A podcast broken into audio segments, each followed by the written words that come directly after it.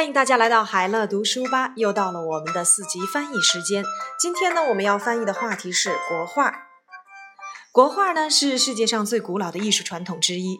绘画时呢，用毛笔蘸黑墨或者是彩墨，在纸张或者是丝绸上作画。根据表现手法，国画可以分为写意派和工笔派两大类。写意派以自由表达和形式夸张为特点，工笔派则注重以精细的笔法描绘细节。山水画被公认为国画的最高形式。纵观历史，不同时期的国画都相应地反映出了人们的社会意识。我们来看这段内容的词汇难点：国画是世界上最古老的艺术传统之一。Chinese painting，国画最古老的艺术传统。艺术传统，artistic tradition，artistic tradition。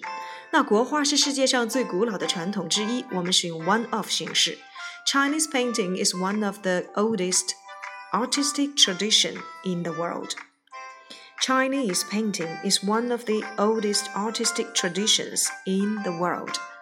绘画时用毛笔蘸黑墨或者是彩墨，在纸张或丝绸上作画。作画，我们在这里面可以翻译为 be done。The painting is be done on paper 纸上，or silk 或者是丝绸上。 那么用毛笔来蘸黑墨或者是彩墨来怎样翻译呢？毛笔 brush 蘸，我们可以使用 dip d i p dip with the brush dip in black or colored ink. The painting is done on the paper or silk with a brush dipped in black or colored ink. 根据表现手法，国画可以分为写意派和工笔派两大类。 在这里面，我们要注意，根据表现手法，我们可以使用 according to。表现手法我们可以翻译为 means of expression。according to the means of expression，把国画可以分为 be divided into。写意派我们直接就可以使用写意 school 和工笔 school 就可以了。类别在英语里面我们可以使用 category。所以这个句子我们可以翻译为根据表现手法，according to the means of expression。Chinese paintings can be divided into two categories, which are the 写意 school and the 工笔 school。那么也就是说，我们把这个句子用一个 which 所引导的定语从句来翻译。下一个句子，写意派以自由表达和形式夸张为特点，以什么什么为特点？Be characterized by。 The 写意 school is characterized by free expression and exaggerated forms. 自由表达可以翻译为 free expression，夸张形式 exaggerated form。工笔派则注重以精细的笔法描绘细节，在这里面我们可以使用一个连接词 well 表示然而。然而工笔派呢则注重 well the 工笔 school attach importance to detail with the fine brushwork。 注重我们可以引用为 attach importance to 这个句型结构。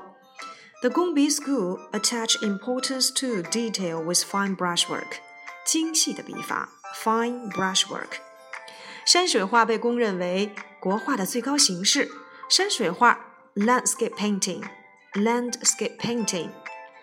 Landscape painting is widely regarded as the highest form of Chinese painting，被公认为，我们可以翻译为 be widely regarded as。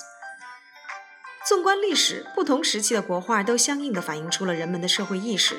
纵观历史，throughout history，throughout history，不同的国画都相应地反映出相应的 accordingly，反映我们可以使用 reflect。那 the Chinese paintings at different times reflect people's social consciousness accordingly。 好了，我们把整段对话内容再复述一遍。Chinese painting is one of the oldest artistic traditions in the world. The painting is done on paper or silk with a brush dipped in black or colored ink. According to the means of expression, Chinese paintings can be divided into two categories, which are the Xieyi school and the Gongbi school. The Xieyi school is characterized by free expression and exaggerated forms, while the Gongbi school attaches importance to detail with fine brushwork. Landscape painting is widely regarded as the highest form of Chinese painting. Throughout history, the Chinese paintings at different times mirror people's social consciousness accordingly. 国画是世界上最古老的艺术传统之一。The Chinese painting is one of the oldest artistic traditions in the world. 绘画是用毛笔蘸黑墨或彩墨在纸张或丝绸上作画。The painting is done on paper or silk with the brush on blacked or colored ink. 根据表现手法，according to the means of expression，国画可以分为写意派和工笔派。The Chinese painting can be divided into two categories, which are the 写意 school and the 工笔 school.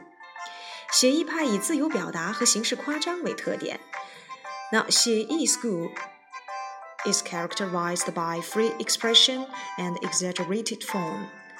而工笔派则注重以精细的笔法描绘细节，while the 工笔 school while the 工笔 school attaches importance to detail with fine brushwork. 山水画被公认为国画的最高形式。